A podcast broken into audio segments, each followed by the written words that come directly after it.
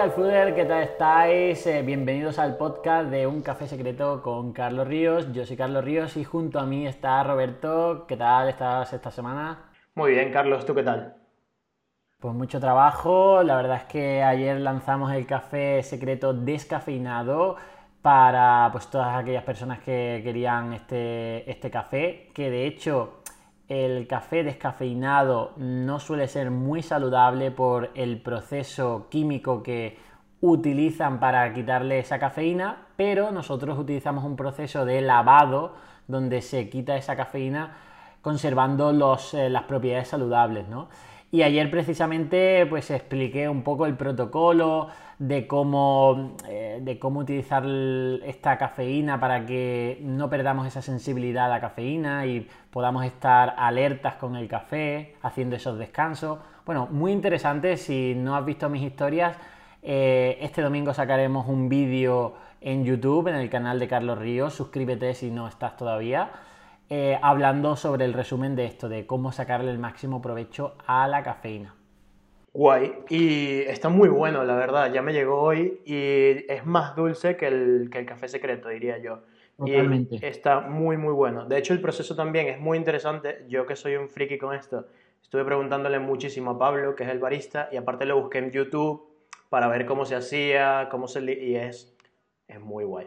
En fin, eh, al final del podcast estaremos regalando dos cafés secretos a personas que han escrito tanto en iTunes como en iBox. Recuerden que en cada episodio pueden escribir, dejar una reseña y estaremos regalando café, que ahora pueden elegir entre café secreto con cafeína o descafeinado.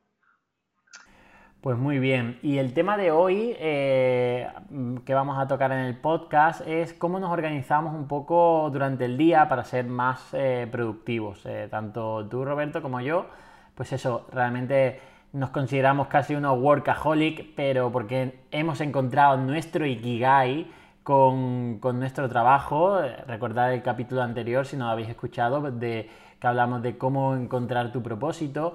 Pues imaginados que mm, ya habéis encontrado vuestro propósito o estáis en ello, o por lo menos habéis eh, encontrado una serie de cosas donde eh, os, lo, digamos, lo vais a definir como objetivo y queréis avanzar en ello. Cómo avanzar en este mundo de tantas distracciones, de tantas cosas que se pueden hacer, de pues cómo, cómo ir con paso firme hacia tus objetivos.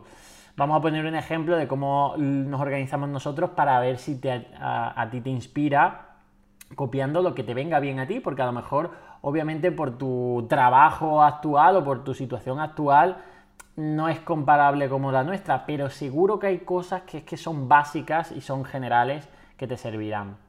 Y una de ellas, por ejemplo, es ponerte objetivos. Es decir, si no tienes ningún tipo de objetivos, ¿cómo, mm, cómo vas a saber eh, que vas en buena dirección. O sea, ¿cómo vas a saber incluso que lo que estás haciendo eh, te está beneficiando si no tienes ningún objetivo marcado?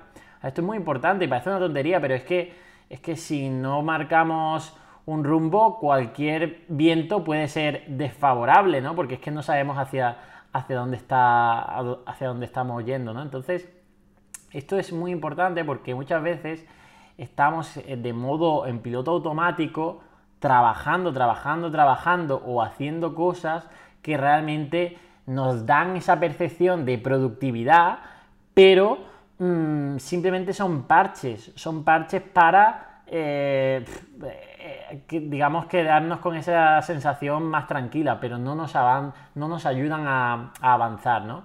Te pongo el ejemplo de típico día que, pues eso, estás un poco agobiado con una cosa que no quieres echarle ahí eh, el diente y lo que te haces es ponerte a limpiar la casa, ¿no? Es decir, lo típico, es decir, no quieres hacer esa tarea y para evitar esa tarea, pues la procrastinas y te pones ahí a limpiar la casa, te pones a hacer otra cosa. Esas cosas las estás haciendo para darle una recompensa a tu cerebro y que te disminuya ese malestar por no hacer lo importante o por no hacer tu, digamos, tu, tu objetivo, ¿no? Entonces esto, esto tienes que tener cuidado y tienes que controlarlo porque somos muy de distraernos y de hacer cosas que realmente no son importantes, que hacemos por hacer. Y como ya sabéis, aquí lo más importante es nuestro tiempo. Entonces tienes que optimizarlo.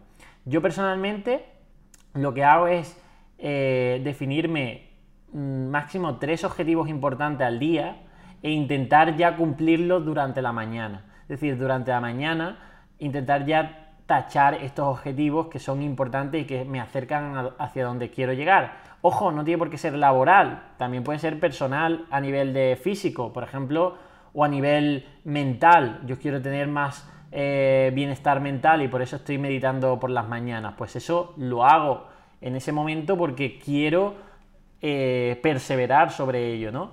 Las cosas que son gratificantes mm, de forma más fácil, las dejo para, para, por la tarde. Por ejemplo, el Instagram. El Instagram o las redes sociales, que para mí son algo bastante cómodo, pues eh, antes nada, nada más empezaba el día, empezaba a crear contenido en Instagram.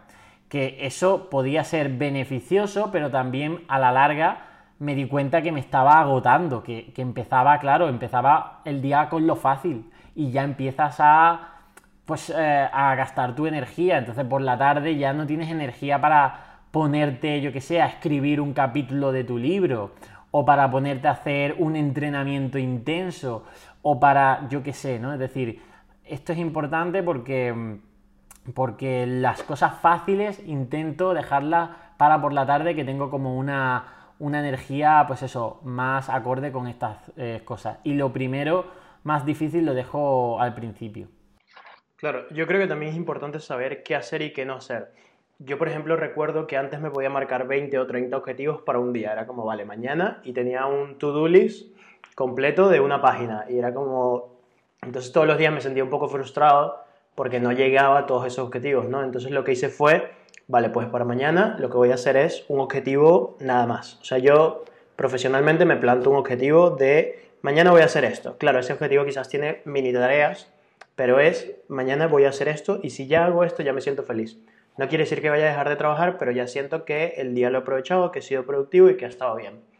También, eh, cuando antes pues, me acuerdo que trabajaba en la agencia, lo que hacía era que cada dos o tres días, como a veces no teníamos tan claro las fechas, lo que hacía era yo que anotaba todo lo que tenía que hacer, iba donde mi jefe y le decía, vale, dame prioridad de esto, para cuándo necesitas cada una de las cosas y qué es lo más importante para ti. Entonces así ya yo tenía cuál era mi objetivo claro. Primero esto, segundo esto. Y así iba avanzando durante todo el día. Y creo que ya el segundo paso sería el tener un horario, ¿no? O sea, porque muchas veces quizás el horario te lo marca tu jefe, pero si tú no tienes jefe también es importante que tengas un horario establecido en el cual sepas que vas a trabajar. No necesariamente tienes que usar time blocking. Yo, por ejemplo, es una técnica que he comenzado a utilizar, la usaba antes y ahora he comenzado a utilizarla porque estoy abarcando muchas cosas. Entonces el time blocking me permite de, como real fooding realmente es un engranaje de muchas cosas, el time blocking me permite irlo dividiendo, ¿no? Entonces, por ejemplo, de esta hora a esta hora me dedico a café, de esta hora a esta hora me dedico a real fooding, de esta hora a esta hora a academia. Y así yo, por ejemplo, no voy reaccionando a los estímulos durante el día, sino que ya yo sé que de esta hora a esta hora son estas tareas. Y de esa manera también me obligo a hacer las tareas de cada negocio, no las que yo vea en la lista general, las que me sean más sencillas de hacer durante el día, ¿no? Claro. Ya, te voy a poner un ejemplo y es algo que yo hacía fatal en la universidad, porque bueno, era la época de la universidad. Eh, ¿Qué hacía? ¿Cómo trabajaba yo en la universidad? Pues em, aparte de, bueno, ir a clase, a veces sí y otras no, eh, me, no, llevaba un horario, por así decirlo, de estudio. ¿Por qué? Porque quedaba mucho tiempo. O sea, el examen cuando es a final de... ¿no? Sí que es cierto que había trimestrales o que había alguna serie de trabajos, pero eso era un engaño. ¿Por qué? Porque esa serie de trabajos o esa serie de cosas que había eh, de por medio, me, al cumplirlos, que obviamente entraban dentro de la nota final, pero al cumplirlos, pues me, me quitaban de tener que estudiar. ¿Por qué? Porque claro, estoy haciendo esos trabajillos, estoy haciendo, entonces no estudiaba. ¿Cuándo se estudiaba en la universidad? O por lo menos yo, el último mes. El mes antes de los exámenes, claro, no, el último día no porque eso no te da, pero el último mes sí y el último mes estás súper agobiado y estás con el calendario del mes O sea, todo, todo lleno, en plan, mañana tema eh, del 20 al 30 de esto, eh, estudio, o sea, rellenas el mes completo de, de lo que tú te planificas para estudiar y por esa sensación de urgencia, de peligro, te pones a, la acción, ¿no? Y lo pasas mal y bueno, eh, los estrés y lo típico pues de, los exámenes y cuando acaban los exámenes es... Y eso, todo así siempre, el ciclo, el ciclo fue así de, la universidad. Hoy me he dado cuenta que si yo, si yo, digamos, hiciera lo mismo para mis eh, negocios, mmm, se iría toda la mierda. ¿Por qué? Porque la universidad no te prepara para la vida real. Y es que en la vida real, como tú lo intentes dejar todo para el último mes, en realidad no estás haciendo nada. Y el último mes no lo vas a hacer de calidad. Y, pasaba eso, que al final, bueno, incluso algunos exámenes sí me daba para sacar un 8, un 9, lo que sea, pero normalmente tampoco sacaba muy buenas notas, ¿no? Entonces, eh, ¿con esto qué quiero decir? Pues que hay que ponerse fechas límite, deadline, ¿no? Pero esas fechas límite no pueden ser tan largas, porque si no el trabajo se va a prolongar, se va a extender hasta esa fecha límite. Tú mismo te tienes que poner fechas límites anteriores. Por ejemplo, yo qué sé, a dos semanas vista, a tres semanas vista, ponte una fecha límite de algo, aunque no sea muy difícil, pero que quieres tener, tenerlo terminado ahí porque si no es que se va a extender. Y ahí es donde viene el time blocking de eh, poner en el calendario cosas que quieres hacer tal día. Que muchas veces es cierto que es un poco, eh, por así decirlo, estricto, ¿no? Y dices, ostras, eh, la vida es un poco más flexible que poner tal día a tal, hora voy a hacer esto exactamente durante esta, este tiempo. No, pero póntelo por bloques. Por ejemplo, eh, cuando ya cuando estaba estudiando, también te pones horario, ese mes antes de los exámenes, te pones un horario y dices, venga, de tal hora a tal hora estudio tanto, luego descanso. Si hicieras eso los meses anteriores, es que el mes anterior a los exámenes ni siquiera tienes que estudiar casi. Pero claro, al final nadie hace, o por lo menos yo en mi época no hacía eso, ¿no? Entonces, em, lo que tienes que hacerte es, dentro de ese calendario, ponerte bloques. Por ejemplo, yo por la mañana tengo bloques de, te voy a decir ahora mismo, de 9 de la mañana a, 11, a la 1 menos cuarto, porque a la 1 entreno, de 9 a 1 menos cuarto, es mi bloque de creación de contenido que no es Instagram eh, o TikTok o redes sociales, sino que es creación de contenido pues de libro, podcast, eh, canal de YouTube, investigación, algo pues eso, mucho más creativo, más pues eh, más profundo que simplemente estar o preparándome a lo mejor las, historias de por la tarde. Pues ese es, digamos, ese bloque está ahí para, cumplir esa función. Que luego a lo mejor pongo tareas más concretas, vale. Pero por lo menos sé que en, ese bloque yo no me voy a ir a hacer la compra. O yo no me voy a ir a divagar a responder llamadas. O yo no me voy a poner a responder correos electrónicos o yo no me voy a poner a hacer ejercicio en ese bloque. ¿Por qué? Porque ese es el bloque de mi trabajo creativo. Y ahí eso es fijo. Y si hay algo que hay que sacar, porque hay que hacer un lanzamiento del café secreto, por ejemplo, pues nos ponemos deadline y decir, oye, este es el día máximo para tener esto, ¿no? Y para lanzarlo. Pues eso es lo que nos mantiene un poco enfocados en, este trabajo y, luego también gratificados por, porque da resultados, ¿no? Claro, también tienes mucho que ver eso que acabas de decir de que en ese tiempo no respondes correos, no, por ejemplo, quizás no miras el móvil. Es mucho de saber cuáles son las distracciones. Por ejemplo, eh, en estos días me escribía una chica en Instagram y me estaba preguntando, oye, eh, a mí me están llamando todo el día, me están llegando correos, ¿cómo hago para ser más productiva? Y yo era como, ponte un horario para las llamadas y ponte un horario para los correos y en el otro hora no respondas ni llamadas ni correos. Porque, por ejemplo, yo, mi primera hora de trabajo es correos porque es una tarea medio pesada para mí, tengo que pensar, tengo que responder, tengo que dar explicaciones, entonces la primera hora del día es correos electrónicos a todo el mundo. Pero ya durante el día no reviso el correo. O sea, no vuelvo a revisar el correo hasta el final del día, que lo reviso para ver si lo tengo que responder o me lo coloco para responderlo mañana. Igual con los mensajes. Los mensajes son van llegando y yo no los voy viendo. Luego anoto y distribuyo tareas y las voy eh, programando para otro día. Creo que quizás esto sería muy interesante que luego habláramos de cómo clasificar las tareas. Esto, sí, eso daría para, daría para otro podcast. completo. Pero básicamente, claro, básicamente agrupar estas tareas es básico. ¿Por qué? Porque si tú estás todo el día respondiendo correos o disponible para responder llamadas o disponibles para cualquier cosa de forma aleatoria, eh, vas a tener, vas a, digamos, a ser más, con mayor tendencia a la multitarea, al saltar de una a otra. Entonces, sabemos que con cada salto de tarea en tarea se pierde, se pierde productividad, es, eh, mm, digamos, creemos que somos máquinas, ¿por qué? Porque ¿qué es lo que tenemos enfrente de nosotros? Un móvil o un ordenador que puede tener un montón de ventanas abiertas, un montón de aplicaciones y puede como incluso trabajar de forma simultánea en varias tareas, pero eso es el, la máquina y nuestro cerebro no puede hacer eso, bueno, sí puede hacerlo, pero lo puede hacer de forma muy improductiva, porque con cada salto de tarea, cada salto de tarea se reduce. Es como si yo ahora, mm, en lugar de de seguir con el podcast, me pusiera con el móvil a responder un WhatsApp o algo. ¿Qué es lo ¿A dónde se me habría ido la atención? A ese WhatsApp. Entonces habría cortado el foco en el que estoy ahora contigo.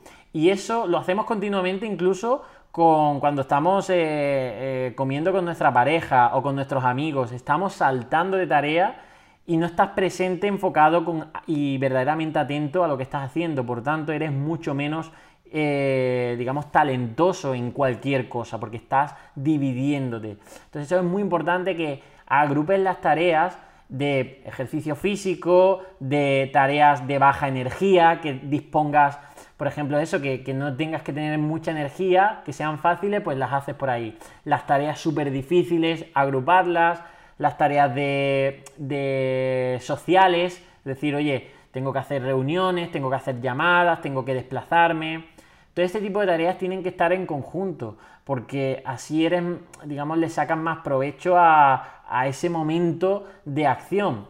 Luego, cuando ya estás metido de, lleno, tienes que hacer ciertas pausas, que es lo que se llama lo de la técnica esa del pomodoro. Que aquí yo discrepo en una cosa. El pomodoro te dice, estate 20, 25 minutos trabajando y descansa 5 minutos y haz así hasta tres ciclos de pomodoro y luego descansa uno de 20 minutos. Yo en 25 minutos no he perdido la concentración, puedo aumentar hasta una hora mi, trabajo.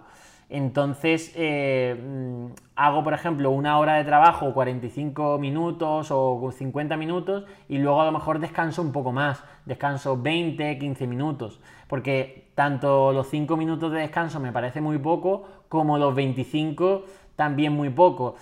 Gestiónate tú más o menos eh, el ciclo que te venga bien para tener descansos productivos y cuando estás en una tarea, pues realmente tu máximo rendimiento. Claro, yo creo que el pomodoro es más como la respiración en la meditación. O sea, tú para meditar no necesitas concentrarte en tu respiración, pero el concentrarte en tu respiración hace que sea mucho más fácil el meditar. El pomodoro es igual el hecho de que tú tengas ciclos de 25 minutos hace que tu cerebro diga, vale, no voy a procrastinar porque todavía estoy en mi tiempo de pomodoro, ¿no? Pero luego si ves que pasan y quedan estos 5 minutos y tú te sientes con energía de seguir trabajando, en verdad no pares, sigue trabajando porque vas a ser más productivo y luego puedes tomarte, si quieres esos mismos 5 minutos los acumulas para luego. Pero es un poco esto, ¿no? O sea, el pomodoro lo que hace es como que bloquea tu cerebro de decir, no me voy a distraer porque estoy en este tiempo que no me puedo permitir tener distracciones. Luego, por ejemplo, podríamos recordar el podcast que hicimos de cómo ser más productivo con tu móvil. Eso es indispensable, o sea, el móvil cuando estás trabajando es una distracción gigantesca. Aparte que los millennials le tenemos terror a las llamadas, entonces creo que ya rara vez hacemos llamadas sin previo aviso. Pero igual, ¿no? todas las distracciones que te puedas quitar y puedas ir eliminando de tu vida de hecho, eh, si puedes conseguir extensiones para bloquear cosas en tu ordenador, porque hay muchas veces que, igual que lo haces en el móvil, que haces tres clics y estás en Instagram, o, ni siquiera a veces ni siquiera tres, sino que haces un clic y ya estás en Instagram, en el ordenador pasa lo mismo. O sea, hay muchas veces que tú haces un clic y estás en YouTube. Y YouTube es un... Te lleva a otra cosa. Infinito. infinito. Exacto O te pones en la Wikipedia, o sea, empiezas a trabajar y acabas eh, buscando en la Wikipedia una gilipollez que no, que no viene al caso, ¿no? Teoría. Teorías conspirativas. conspirativas empiezas ahí, ¿no? Sí, es gracioso. Eh, ¿Recomiendas alguna extensión concreta de estas de para bloquear páginas? Hay una de Google Chrome que se llama eh, Focus Time, si no me equivoco, la voy a buscar ahora. Y eh, hay otras que son para Mac específico que se llama Killer Time o Focus Time igual, ¿vale? Entonces estas funcionan, de hecho, déjame te lo digo ahora mismo. Bueno, lo pondremos en las notas del programa. Se llama Self Control, la que es tanto para Mac como para Google Chrome. Creo que ya sacaron versiones de otro. Y tú anotas allí, lo que tienes es un blacklist. Una lista negra donde tú anotas las páginas que no quieres abrir, le das clic y la única manera de entrar en esas páginas de nuevo es que o reinicies el ordenador o, hagas cosas, pero ya te obliga a ser más consciente. vale. Sí, sí. Eso es importante. Y por ejemplo, con el móvil a mí me pasaba decir, oye, es que mi trabajo estaba en el móvil, porque estaba creando contenido en Instagram. ¿Cómo puedo escapar de ahí? Pues eh, era verdaderamente difícil. Ahora la forma es tener mayor conciencia de cuál es de cuándo es mi trabajo eh, con Instagram. Que es cierto que durante el día, pues a lo mejor, yo qué sé, puedo subir alguna historia o algún post que tenga ya programado, no pasa nada, pero si me tengo que poner a crear contenido en Instagram, cada vez lo hago más consciente y deliberado, decir, venga, de esta hora a esta hora, y voy a concentrarme y voy a hacer esto. Porque si no, entonces estás todo el día que si esto ahora me veo este vídeo, ahora esto por aquí, ahora este cotilleo, perdemos muchísimo tiempo. Y el entretenimiento tiene que estar, tiene que estar eh, a nuestra merced, es decir, servirnos para entretenernos eh, darnos bienestar, resetearnos, hacernos descansar, eh, mm, todo lo positivo que tiene el entretenimiento, hacernos reír, todo, eh, combatir el aburrimiento, lo que sea, pero no se te escape, que no se te escape ese entretenimiento en horas que te roban, que te roban y luego te hacen sentir mal. Entonces, es que al final, oye, el problema que yo también veo es que gente que sufre tanto con su trabajo que lo odia y entonces eh, se anestesia con el entretenimiento durante el día, ¿no? En plan, oye, como el fútbol, ¿no? Hay gente que odia su trabajo, odia la sociedad en la que vive y lo único que es el entretenimiento suyo es el fútbol para tener las mentes un poco atontadas, ¿no? Como muchas veces se dice. ¿Por qué? Porque eso es lo, eso es lo, eso es lo conocido y ya está, y es lo que no le da incertidumbre y sigue entreteniéndose mientras eh, no cambia su vida porque, pues eso, mm, es que el entretenimiento no te acerca a donde, digamos, a donde quieres llegar. El entretenimiento lo que te puede hacer es entretener de por medio, ¿no? Yo uso de entretenimiento de forma también consciente. Oye, esta es mi hora para ver esta, esta película, o este es mi día para ver esta película, o este es mi día para quedar con mis amigos. Pues oye, también tener ese, ese control, ¿no? Decir, oye, es que hay ratos de ocio. Y es que esos ratos de ocio lo tienes que poner en tu calendario, ¿vale? En tu semana, porque al final el time blocking hablamos de que cojas Google Calendar. Google Calendar es una aplicación gratuita, solo tienes que tener tu cuenta de Gmail. Y Google Calendar lo pones en vista semana, porque hay vista mensual, vista de agenda, pones en vista semana y esa es tu semana. Y en esa semana vas poniendo los bloques de decir, oye, de tal hora a tal hora voy a hacer esto. No tienes que ponerlo súper concreto, ponlo de forma, oye, generalista. Por ejemplo, yo no voy a poner del sábado por la tarde que voy a quedar con los amigos, voy a rellenar ahí todo lo que voy a hacer con mis amigos. No, oye, del sábado por la tarde es rato libre, ¿no? Pues, pero, pero soy consciente de que tengo ese rato libre. Así, el jueves, si a lo mejor tengo una tentación de cogerme la tarde súper venga, no voy a hacer nada, pues digo, oye, pues, eh, para eso tengo el sábado, ¿no? Y, un poco pues me pongo esos límites, ¿no? Y además, esto es súper guay porque... Y, animo a cualquier oyente a que lo haga. Rellena, aunque, aunque no sea para planificar, rellena tu semana actual. Coge el calendario y pon en ese calendario qué es lo que estás haciendo durante esa semana. ¿A qué le dedicas esas horas? Ponlo ¿Por qué? Porque eso es tu vida y eso que estás haciendo es lo que se supone que te va a acercar hacia, hacia lo que quieres conseguir o hacia lo que no vas a conseguir, porque a lo mejor tú quieres conseguir, no sé, un cambiar y crear otro, o sea, cambiar de trabajo, emprender, sacarte una carrera o sacarte dos carreras o hacer este máster y tú no se traduce en lo que quieres con ese calendario. O quieres estar más eh, atlético, más enérgico, pero no, no, cumples esos hábitos, o quieres aprender o escribir un libro, o leerte no sé cuántos libros. Bueno, pues todo eso que quieres, que, que tienes como objetivo, se traduce en lo que estás haciendo en ese calendario. Entonces, esto te va a decir si realmente estás acercándote hacia donde quieres llegar, porque el calendario de esa semana es tu vida, es lo que estás haciendo y es lo que realmente, a no ser que sea pues la semana de vacaciones, ¿no? Pues esa no. Pero, pero realmente eso ahí es donde, es, es tus acciones, ¿no? Por eso es tan importante tener esa vista y decir, oye, es que a lo mejor de entretenimiento y si lo pones por colores, dices, ostras, es que está todo en rojo, que es el entretenimiento, y de trabajo real en, lo verdaderamente que es importante, porque es lo que me alcanzará la libertad financiera o la libertad eh, completa y demás, solo hay, yo qué sé, tres huecos pequeñitos a lo largo de la semana. Pues eso es lo que tienes que ser consciente con tu time blocking.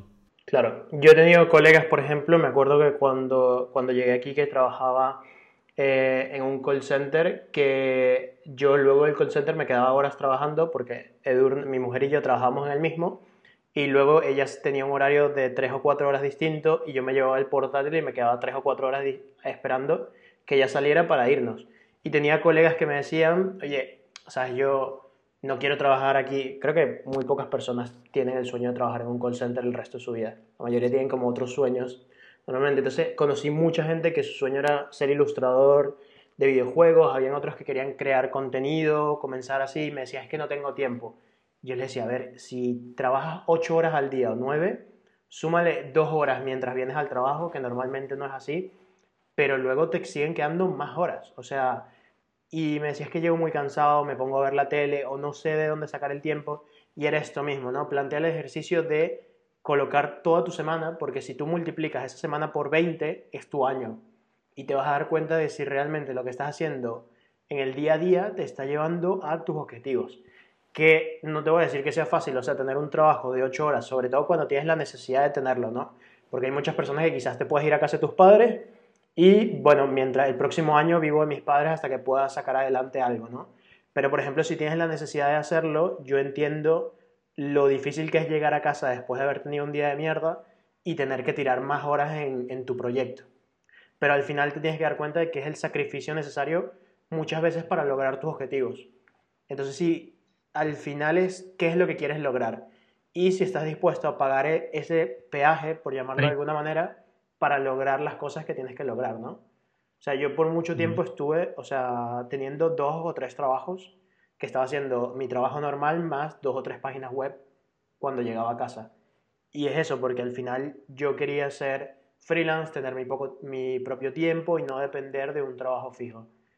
Pero al final es tener tu Ikigai relativamente claro, o sea, no tienes que tenerlo del todo claro, pero sí tener como una serie de objetivos que sean los que quieres lograr y saber el precio que requiere esos objetivos. O sea, creo que lo, que lo hablábamos la semana pasada estamos viviendo en una época en la que realmente puedes vivir de, tus gustos más raros, ¿no? O sea, antes la gente que tenía un gusto particular, o sea, alguien que haga figuras de madera, era muy extraño que pudiera vivir de eso, ¿no? Ahora puedes montarte una web, tener un e-commerce, subir vídeos a YouTube, sacar un curso y todo lo demás y puedes llegar a vivir de eso. Pero es complicado, o sea, no es, suena fácil, pero el camino para llegar allá es un camino difícil porque al final tienes que crear tú mismo tu propio camino.